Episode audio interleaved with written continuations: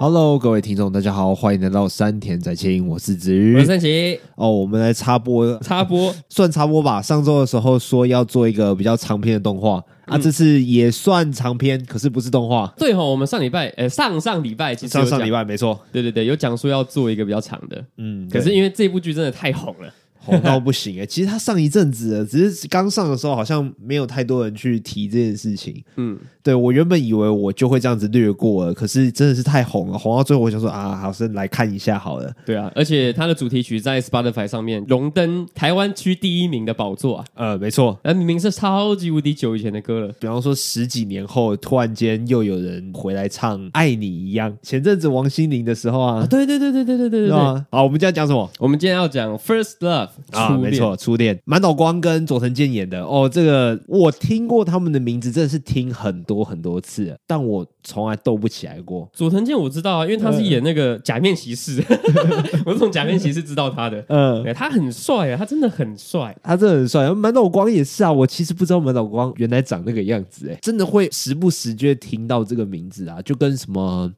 坂垣裕二啊，什么坂本龙一啊，那那些其你不是很确定他们到底是干嘛的那些很有名的日本人，嗯嗯，嗯对，安倍晋三呢？安倍晋三这个怎么不知道？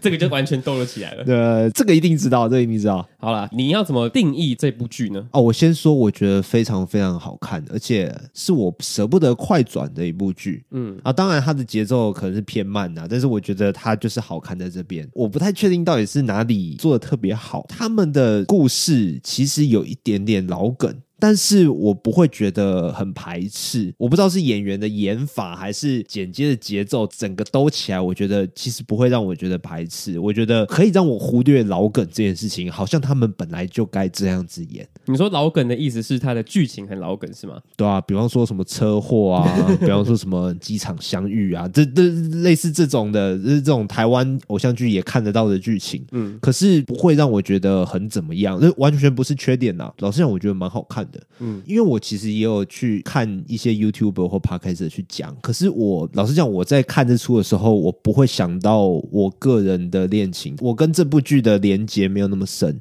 嗯，呃，可能我不是那个年纪的人这样子，我对我对于这首歌也没有太多的连接这样子，所以有一部分的人觉得他一百分的话，那我可能觉得他八十分吧，就是普通好看这样子，但是我我体会不到他。最好看的那一面，就是你其实对他们的共鸣没有套太深，啊、就是把它当成是呃第三者，然后来去看的，对啊，不会把自己套进去这样。对，其实我跟你的感觉一模一样、欸，哎，对啊，你就是初恋 ing 的人啊，所以你一定比我想象中的更难看一点点。如果我觉得是八十分好看的话，你应该是我不知道七十分吧？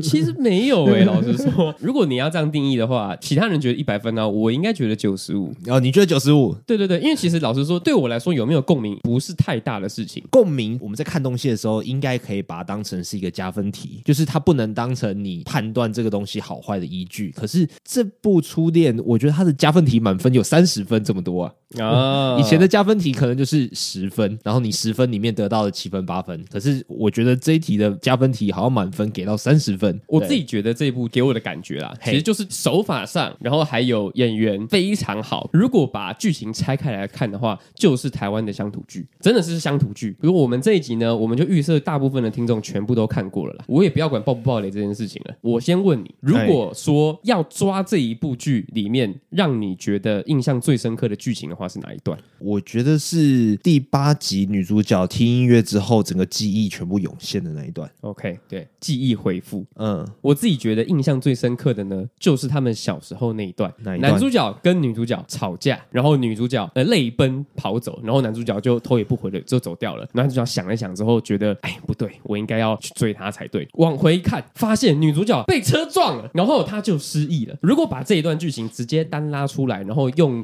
叙事的方式跟你讲的话，你一定觉得这个就是本土剧。可是他们是在日本拍的啊。对。日牌，而且他们讲日文的，没错。所以我就觉得这一个就是他的跟其他剧比较不一样的地方。第一个，我觉得就是他的手法，他的剪接，因为他是惊喜交错的，然后他是用主题去排列的，然后主题也刚好跟时间线有搭到，所以就不会看得这么的怎么讲俗，没没有你嘴巴讲出来的那么俗气。对对对对，没有那么俗烂，然后没有那么的一个龙套感的感觉，就是好像随处都可见。嗯，我觉得精髓就在这边，他可以把这么小，然后这么平淡无奇的剧情拍到让大家觉得，呃，这个就是我，我真的觉得他超厉害。对啊，我觉得这个团队每个东西都做很棒，连他们的服装，我就觉得，哎，其实都是可以看的地方。其实我觉得服装反而是一个对我来说扣分的地方。扣分？为什么？因为太搭了。男主角，男主角他们家一群人全部都穿红色，嗯，然后女主角他们一群就全部都穿蓝色，嗯，然后只要男主角跟女主角一起出现，他们的服装的色系一定会搭到。我就觉得这个东西对我来说太突出了。可是我觉得关键就在这里。我们如果今天要回去看，比方说你爸爸妈妈的相簿好了，穿着的样子都会是偏土的。这跟你爸妈年轻的时候穿着品味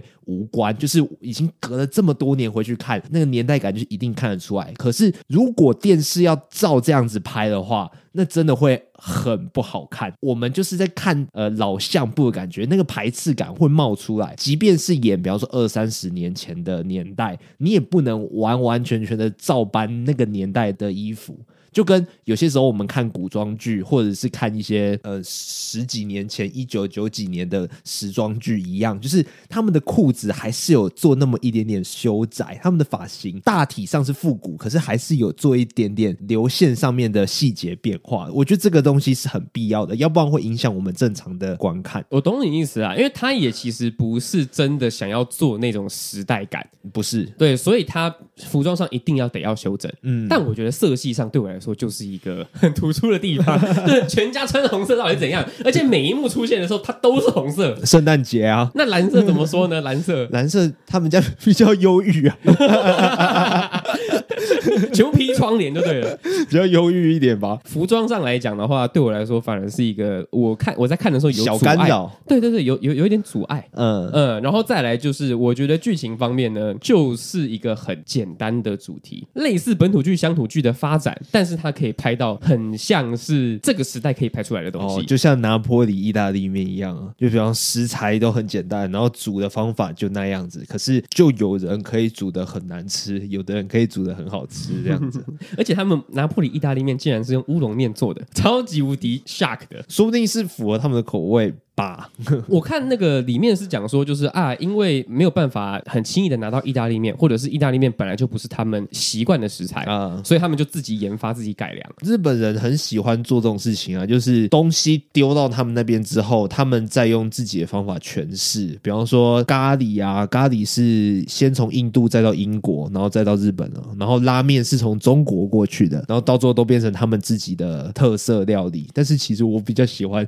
日本的咖喱跟日本。拉面啊，台湾也是还蛮擅长做这种事的国家，所以我觉得纵观这整部戏来讲，真的有到神剧吗？其实我是抱持着一个问号的啦。就像你刚刚讲的，就是如果大家都觉得他一百一百分的话，你可能觉得他八十分。那我说我觉得九十五分，就是我觉得期待有一点太高。大家都说哦，好看好看，一定要看。然后我看完之后，我就觉得说，嗯，是真的蛮好看的啦。可是有这么一点点这样子的感觉，就是那个可是就会冒出来。所以你觉得这是一个你平常点开来看，你就觉得。超好看，可是如果有些人跟你说“干必看这个东西神剧”。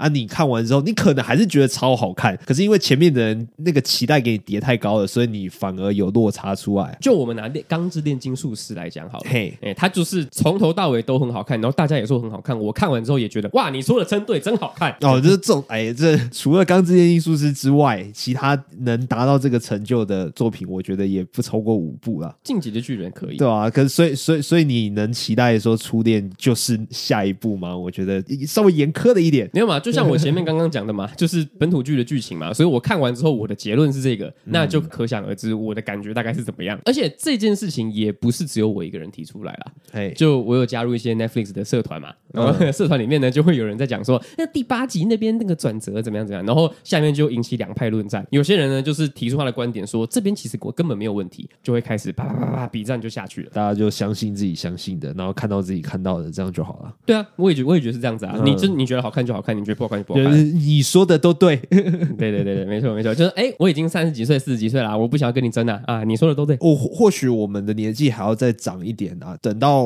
我们年纪到了到三四十岁的时候，出现一个真的很符合我们年轻时候发生事情的剧，或者是年轻时候听的歌，说不定我们的感感触会特别的深。可是我怎么办？我已经觉得这个时间已经快要到了，这时间很快到了。你你说你快要老了吗？我已经已经快差不多要奔三了吧？过二十五岁就差不多，下一个就是三十了。哦，我是不知道已经三十的听众听到这句话的感受是如何啦。对啦，我觉得说不定有些人就会真的共鸣就特别深，就啊，就久久在心中无法忘怀，甚至想到了自己之前的恋爱经验，然后那边全部纠缠在一起。当然，那个感受是好是坏，我不确定啦。可是一定是很享受的，一定是有美好的部分在里面的。嗯，对吧？我好期待过几年之后有一个牛仔很忙的连续剧哦。牛仔很忙，完全勾不起我任何回忆啊！怎么办、啊？我我刚刚就只想到牛仔很忙嘛，不然是什么歌？我想到了，有可能是 Tank 的那些歌。你说专属天使吗？对对对对对对！如果拿那些歌去拍的话，哇靠！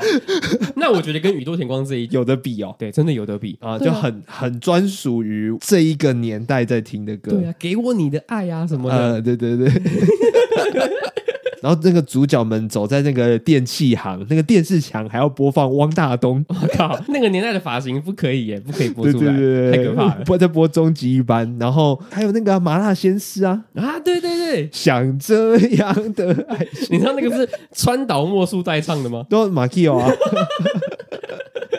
台湾影视真的要加油哎、欸！要拍出台湾版的初恋，台湾版的初恋，加油啊！很期待，希望属于我们那个年代的那个剧赶快出现这样子，然后我们就会说它是神作，然后你觉得它不是神作，那就是你烂，没有了，那就是啊，我不怪你啦，啊，你还年轻啦。哎、欸，可是宇多田光这首歌你有听过吗？我听过啊，但是我忘记我在哪里听了。就是我在看这部剧的时候，那个前奏那个副歌一进去，我说哦，原来是这一首哦，嗯，大概是这样。他在很久很久以前是。另外一部日剧的主题曲，所以其实听到说这一部剧它是用宇多田光这首歌的时候，我其实会跟之前那部剧联想在一起。嗯嗯，它叫《魔女的条件》，哦，它是在讲师生恋，就是一个女老师跟一个男学生在谈恋爱。哦，这么嗨哦？对啊。然后为什么叫魔女呢？是因为那个时候师生恋那个年代嘛，师生恋就是一个禁忌。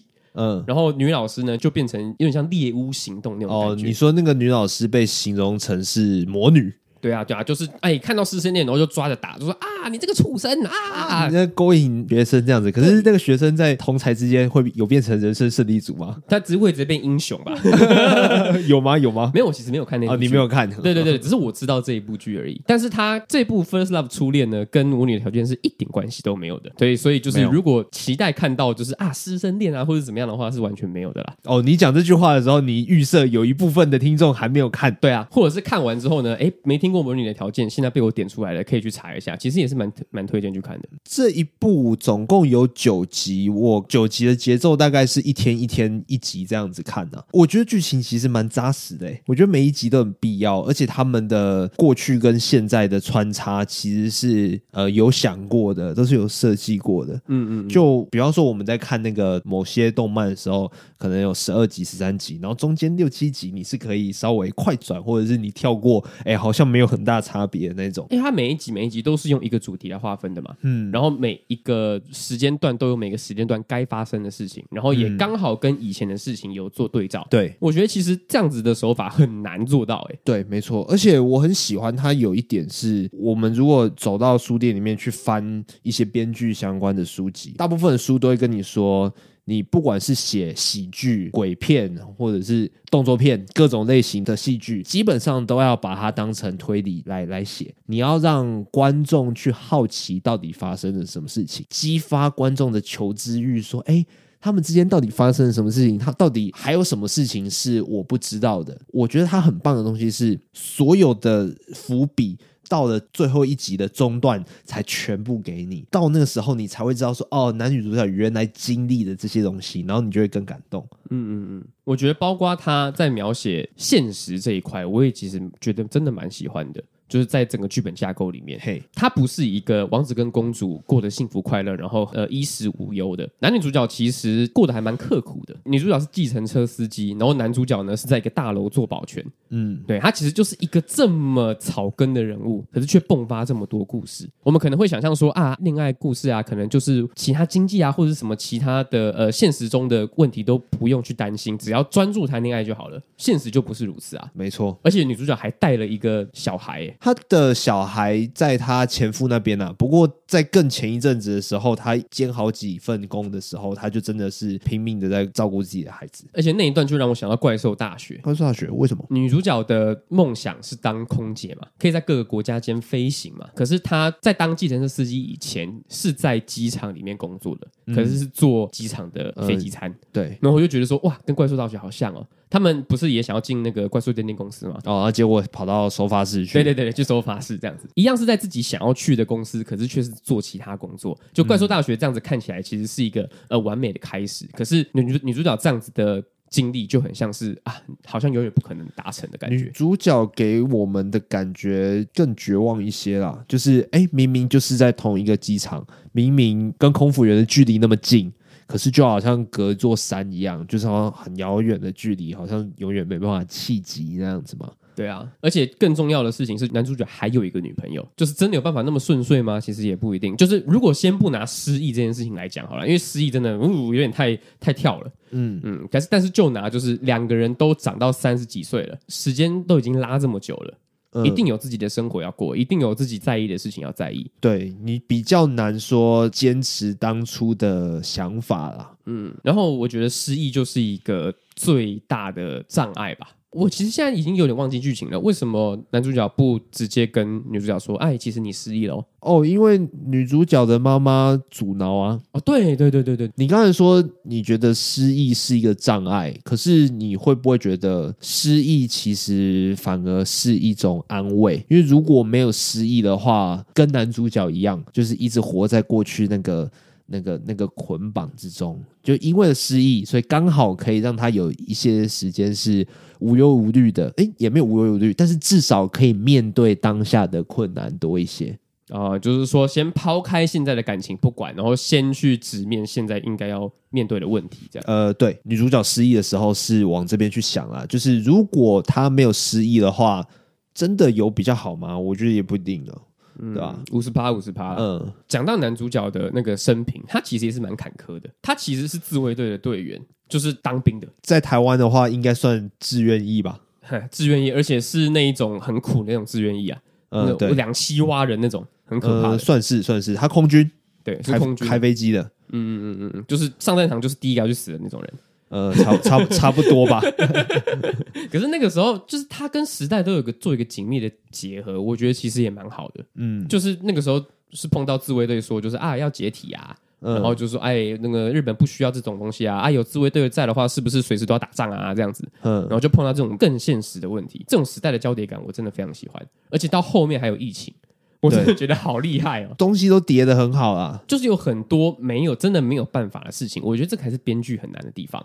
因为如果真的你要写真的没有办法的事情的话，那直接写一颗陨石掉下来就好了。对，可是就是有这种很现实，然后观众在看的时候就会想说：“哎，该怎么办呢？该怎么办呢？哎，真的没有办法，这种心情，我觉得是。”很难很难写出来的，没错。而且对于日本人来说，三一一大地震算是一个呃很重大的一个事件啊。嗯，包括那时候可能停电啊，或者是海啸啊等等等等，这个事件绝对比我们在台湾听到那个新闻说哦日本发生一个地震还要更深刻的。嗯，那我觉得剧情演到那边的时候，有些观众可能会想起一个感受是哦，那、啊、那个时候有没有停电？那、啊、那个时候。新闻怎么样播怎么样播，但是它没有三一不是一个剧情的一个呃很严重很关键的走向，但是因为一个停电，然后让男主角去决定的某些事情，我觉得这个设计是很妙的。就是如果只是一个普通的地震，嗯，那大家可能会说啊是一个地震，然后那那种硬设计出来的感觉就会跑出来。嗯，可是如果是三一一，那就不一样。嗯，对，因为观众也有经历过。对，没错，所以就会把自己套进去，然后就会说啊，原来那个时候他们那个时候也发生这样的事情，然后他们那个时候因为这个地震的关系，所以没有办法见面。哎呀，好可惜，好可惜。我觉得用的很巧妙。是，好，讲到节目中断了。我觉得是时候应该要来就是平衡一下了。你说讲一些缺点吗？我我真的必须要讲啊，就是除了前面刚刚不小心提到了那个服装的部分啊，哎哎、另外一个我真的觉得男主角跟女主角小时候跟长大真的差太多，那个选角出了什么问题啊？我第一集在看的时候，我其实没有办法把两个人兜起来，我会觉得是两串故事。嗯，然后我甚至看到后面，我还是有一点点没有办法把它兜起来。我觉得男主角就算了，男主角因为男生小时候都长那样嘛，可是女主角真的不一样。你说他们两个真的长太多了，他们骨架完全不一样。对，然后一个国高中的时候就已经一百七了，然后另外一个到三十几岁还一百五，啊 就这样。什么意思？就是年轻的女主角的那个演员，她比较高哦。她身材比例让我感觉她很高，嗯，可是长大后的那个女主角的演员让我觉得她就算一百八，她看起来还是像一百五一样，就是那个身材比例的问题，嗯嗯，然后还有加上脸脸部，我真的没有办法想象小时候的女生长大之后是那个三十几岁的样子。啊，小时候就有婴儿肥啊，长大后就慢慢慢慢消瘦这样。也不是婴儿肥的问题，我真的觉得是脸型，然后还有真的长得太不一样，包括眼睛啊、鼻子啊，我甚至觉得说她可能二十几岁就去。整形还是干嘛的？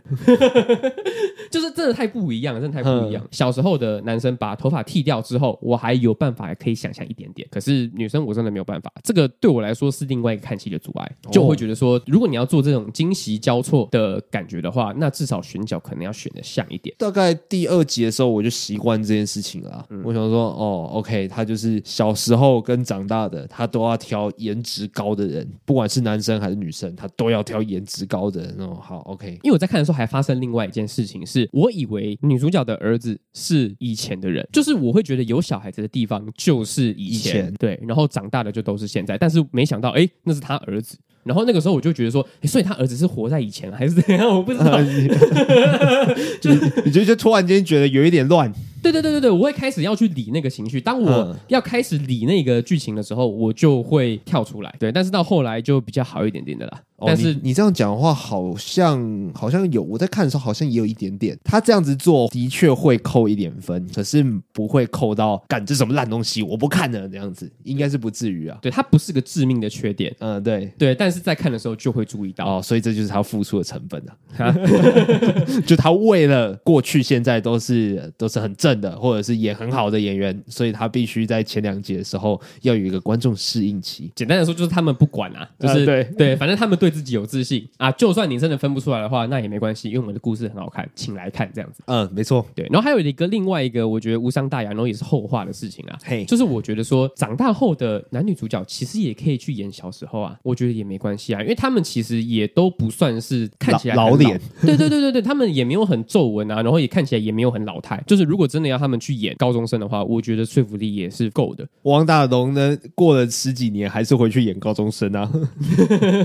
如果真的，如果那个时候在拍的时候是直接长大的男女主角去回演小时候的话，我觉得 OK，然后也完全没有问题。然后我这个被迫跳出来的感觉也会没有，所以我会觉得说没有这样做很可惜。可是我自己会觉得满脑光他的异国脸有点重哎、欸。可是我觉得真的演高中生的那个女主角，就好像真的是去挑一个高中生的感觉，就是为了要去找高中生而去请。他演高中生这样子，哦，对啊，然后我觉得异国脸应该可以靠化妆啦，自己觉得哦，好吧。然后还有另外一个八点档就算了，他的手法很 OK，我觉得也没关系。可是第八集那个真的看的时候又有一个跳出来的感觉。第八集怎么了？就大家都说哭爆的那个地方，哪边？是男主角不去餐厅找女主角的那一段。呃，哦，好，我知道了。我可以清楚他的动机跟用意在哪里，嗯，可是那一段剧情我真的过不去。你觉得说男主角听到女主角的告白？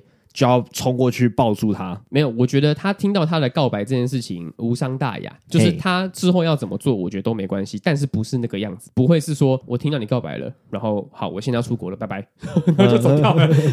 然后走的时候还一一把鼻涕一把眼泪，就干。那你真的这么舍不得的话，那你干嘛不去找他啊？就是我我其实看不到角色的心境转变是在哪里。他前面是先跟他女朋友分手了，然后才去找女主角嘛。那你都已经分手了，然后你已经决定下定决心要去。面对他了，那为什么走到餐厅前面，然后还直接走掉？就中间我觉得少一段的感觉，又或者是说我自己觉得啦，因为他们不想要让那个很美情到的那个女朋友。嗯，当坏人。因为我觉得说，如果中间再加一段说很美，就是因为他被甩了，所以他干脆就是也洗情道的脸，嗯，然后让情道觉得说，哎呀，对我也没有办法去跟那个野樱在一起，然后就选择出国，对，或者是中间再加，哎，妈妈又又出来了什么的，嗯、就之类的，我觉得都可以。可是甩了他之后，马上接到餐厅那段，我觉得中间少了什么，然后我会没有办法过，然后那个时候会觉得说看这出剧的感觉很好，我在期待说后面会不会有一些就是，哎呀，因为他虚实交错的那个手法做很多嘛，嗯，所以我就想说，哎呀，会不会补一段给你、啊？对对对，他会不会补？结果也没有，他就是女主角想起来了，然后就结束了。嗯，我觉得说那段真的好可惜，因为我很清楚他的用意是在以前是男主角去找女主角嘛，嗯，然后最后他想要，哦、你，的你的意思是说，你突然间拉成一个制作方的角度说，哎，我觉得他们在国外相遇是一个比较美的，对，让女主角去搭飞机然后找他，嘿，嗯，我觉得他们是想要做这样子的感觉出来，可是我觉得中间的过程要是再多一段的话会更好，哦，因为我完全可以感受他们的那个用意在哪里。简单的说，你觉得他做的一个不但是最错，而且是最无法理解的行为，因为没有看到他的原因，所以我会觉得错。嗯，可是如果有原因的话，哦，所以所以主要是无法理解。你你给我个最烂的原因也好，也都可以。你要你要真的很笨的让男主角把他的原因全部对着镜头讲出来，我觉得都可以。嗯，对。可是就是我没有看到那个原因，所以我会觉得很可惜。哦，那你自己看那段的时候，你觉得男主角在想什么？可是老实讲，我觉得在那个当下，如果跑过去抱住他，或者是跑过去突然间跟他在一起，也是一个很突兀的事情，就是那个感情的衔接会会衔接不上。那不一定要过去抱住他啊，可是就是说，哎，那我们重新开始吧，这样子的感觉。不会，我觉得在那个当下逃避是最简单的事情。可是为什么要逃避？就是我不理解他为什么要逃避啊。这样子说好了，就是有些时候我们突然间遭受到压力的时候，我定义在那个情况下。得到那样子的告白，我觉得是一种压力，有可能会什么都什么都不想，就直接维持他原本做的事情。然后也是因为这样子做，所以他后续才会流泪啊、后悔这个样子。有些人就是会宁愿在一个逃避的情绪里面，或者是沉浸在一个悲伤、遗憾的情绪里面，不敢直接面对，而且甚至是他们会就让那个。最好的时机就这样子错过，蛮多人会这样子，因为并不是每个人都是随时都等着球过来，然后球过来，然后就啪，然后打回去。我觉得不是在感情世界里面没办法反应的这么快。好，那可能是我没有这样子的。经验过了，你可以举个例子啊！真的，我认真，我认真，我认真的，就是我，你可以举个例子，就是比方说在诶其他情境，然后可能谁碰到了怎么样子的压力，然后会有逃避的情形。哦，就是比方说你如果暗恋一个女生好了，然后暗恋了大概一个学期，但是你不知道那个女生其实也暗恋你，然后直到某一天圣诞节的时候。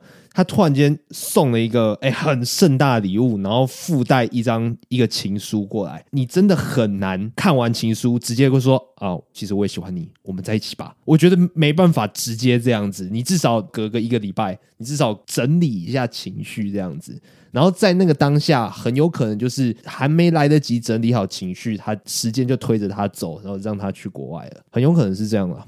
如果是我的话，我是一个非常被动的人。然后，如果有女生非常主动的献殷勤的话，我会直接来者不拒的那种。就对我来说，就是没没有存在逃避这件事情，就很像是，比方说你是一个演员，然后今天詹姆斯卡麦隆打电话寄一封 email 给你说，诶，我有一个缺很适合你，你愿不愿意来当我的演员？在那个情境下，我一定立马会说好啊，我可以去试镜。在第八集的那个后面的那个情绪，对我来说就很像是詹姆斯卡麦隆寄信给我之后，我跟他说，嗯，我可能要想一下，然后就不闻不问了，就会觉得说这是一个这么好的机会，然后这是个对你来说很重要的事情，可是为什么你要放掉？我会觉得很奇怪，我就不太能放在一起讲啊。那个当下很有可能是他人生中呃很少数的那几天。我们虽然年纪没有很老，但是我们也可能也因为感情的发生过一些不好事情，曾。经经历过那种人生中只有一两天那种很稀有、很稀有的事件一样，我们很有可能会做错决定啊。我在看那个段的时候，我也是觉得有点遗憾。可是说实在的，我没有到不能理解，因为逃避就是一个 在这个当下不有用啦，但是就是一个很常见的事情啊。当然可以谴责啊，那你就说不认同，我觉得是可以理解的。只是我至少我在看的时候，我不会觉得呃很灭火、很排斥这样子啊，应该是遗憾多一些啊。就客观上来讲啊，就如果有些人真的可以嗯理解的话，那我觉得也是脑补，因为毕竟剧里面就完全没有说就是男主角在逃避，观众是用自己的自身经历，然后来去套到剧中。哦，所以我觉得说这出剧起码要给给我一个交代哦。所以你觉得在那个当下，你觉得呃演出的这边就多给一些资讯，会让你心里比较踏实，不需要做留白这样子。对，就是我觉得这个留白是完全没有必要的，而且是一个很重要的地方。嗯，对，很重要的地方突然留白的话，会让我觉得突然断掉。你觉得少演？你觉得你少看了一段？对对对对。好，那我们就先不讨论第八集后面那边啊。哦，你接下来还要再讨论哦。但是我要讨论的已经不是我觉得跳出来的点了。嗯，我接下来要讲的是配角的部分。配角怎么了？我真的觉得秦道的女朋友真的好可怜哦，对我来说很像备胎的感觉。嗯，就是秦道其实一直都在等野樱，中间遇到了一个女生，她也不是相处的不错，对，可是她也不是真的想要马上决定说好，我就要跟她共度一辈子。她好像也只是把她当成是一个在身边的人一样。它里面它有出现一只鸟，我觉得很美，就很像那只鸟，它就很像是秦道的宠物一样，嗯，就是放在旁边，让他让自己觉得安心。可是他终究不会达到恋人的程度，嗯，因为他心中就是住着一个野樱。哦，你觉得这个情况在现实生活中算是普遍的吗？嗯，啊，不要说普遍啊，你觉得你觉得会不会有这种人呢？我觉得一定会有。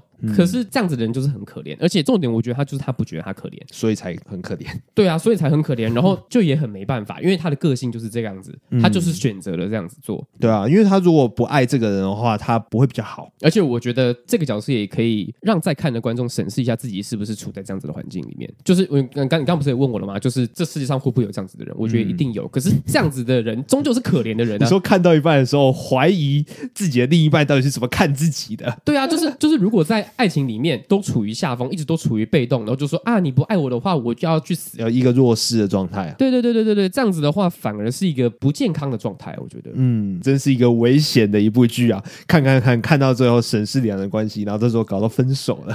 可是我觉得这样子是好事哎、欸，老实说，因为如果你真的觉得，哦，你说渐减哦，对对对对对对，渐减爱情状况。哦，好，OK，你继续说。就如果你觉得你们两个的关系其实是一个非常不对等的状况的话，那你可以好好的去思考一下，这样。嗯你们的感情如果有问题，那不看这出剧也是迟早出问题。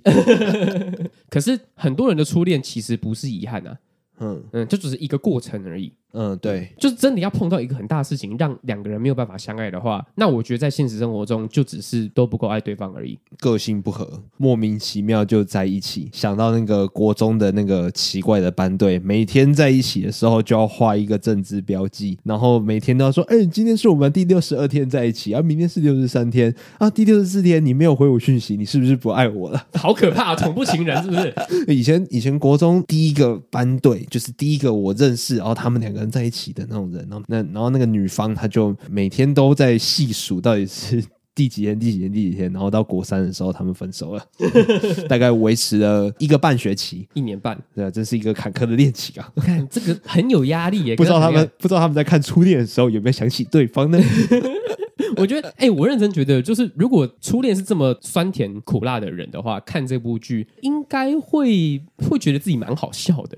蛮好笑，什么意思？对啊，就是如果以前就是发生的事情啊，然后突然想到自己的初恋的话，我觉得，因为因为我没有经历过嘛，可是我自己可能会觉得说，哎呀，如果是我的话，哦、你现你现在云初恋呢？对对对，我在 莫名想象这样云初恋。对啊，如果想到如果我那个时候国中的时候跟我国中喜欢女生在一起的话，嗯，然后我现在想起来我那个时候做的事情，我可能会觉得我是个白痴哦。对啊，我，我国中的时候刚好略过这段了。我高中的时候交女朋友其实就已经没有那么迟哎，我觉得，我觉得没有那么迟哎，就是你们会跑晚自习跑。到顶楼去看星空啊，然后去麦当劳吃冰旋风啊，然后骑脚踏车，人人家坐你后面这样子，这些都还算都还算不错的回忆啦，蛮浪漫的，还算不错的回忆哦。我曾经在全校面前大喊他的名字过，可是我当下我不觉得耻，我当下我觉得我超屌的，我是风云人物。那现在呢？回忆很棒啦，可是真的要再做一次的话是不可能的，在新北夜战城全部人的面前就是喊叉叉叉，我爱你这样子。不会，不会，我不会再做这种事情。好可怕哦！哎，如果我去逛新北夜店城碰到这样子的人的话，我应该会对他感到很很安慰，就是哎，可怜人。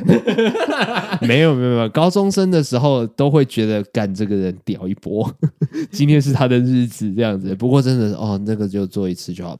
嗯，没错，而且我自己也在想关于预设这件事情，就是有些时候我在看的时候，我会想，我就在好奇，包括到了第八集演完，我在想说第九集要演什么。他们到最后会不会真的在一起？这部戏想要传达的到底是一个什么样的讯息？这样子，我老老实讲，我没有预设他们两个人到最后会在一起，因为我觉得大部分的人可能初恋就一直厮守到老，我觉得这个是相对少见的。当然，这件事情是一个很美的事情，可是我也很好奇，说他们整部戏到最后到底要怎么演？能会不会有一个他们都各自跟各自的人在一起，但是仍然仍然幸福的可能性呢？我不太认同那种命定的感觉啦，就是啊，我非你不可，然后其他人都像配角一样这样子。我想说，哎，这样子真的是一个比较现实的的样子吗？我自己在看前面，就是他给我很多现实的冲击的时候，我其实就在想说，这部剧的走向一定是浪漫结尾的。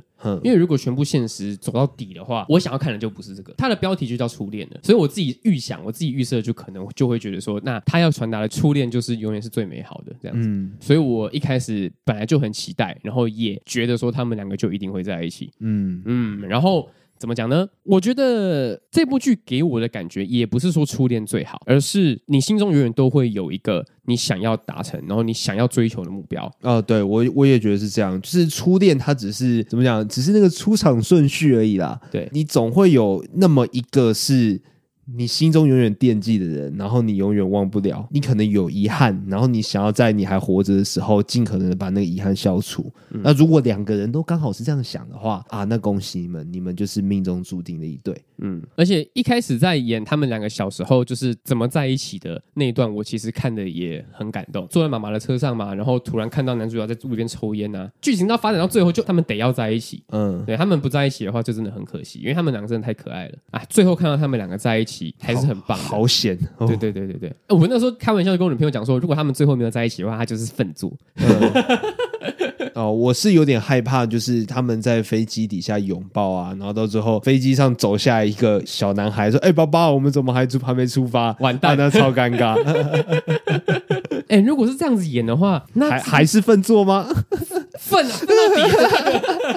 秦道，你给我好好矜持住啊！你怎么可以这样随便看到一个女生就爱上的呢？你要好好矜持你的初恋啊！好，那再问一个官方又无用的愚蠢问题啊，那这部初恋要在哪里看呢？啊，它是 Netflix 独家啊。好，OK 啊，天冷的时候啊，看这部真是非常适合，因为我们会跟那个剧中的那个时间是非常接近的哦，都是那个天冷的时候。对，而且这部剧我觉得也是北海道观光的宣传片啊。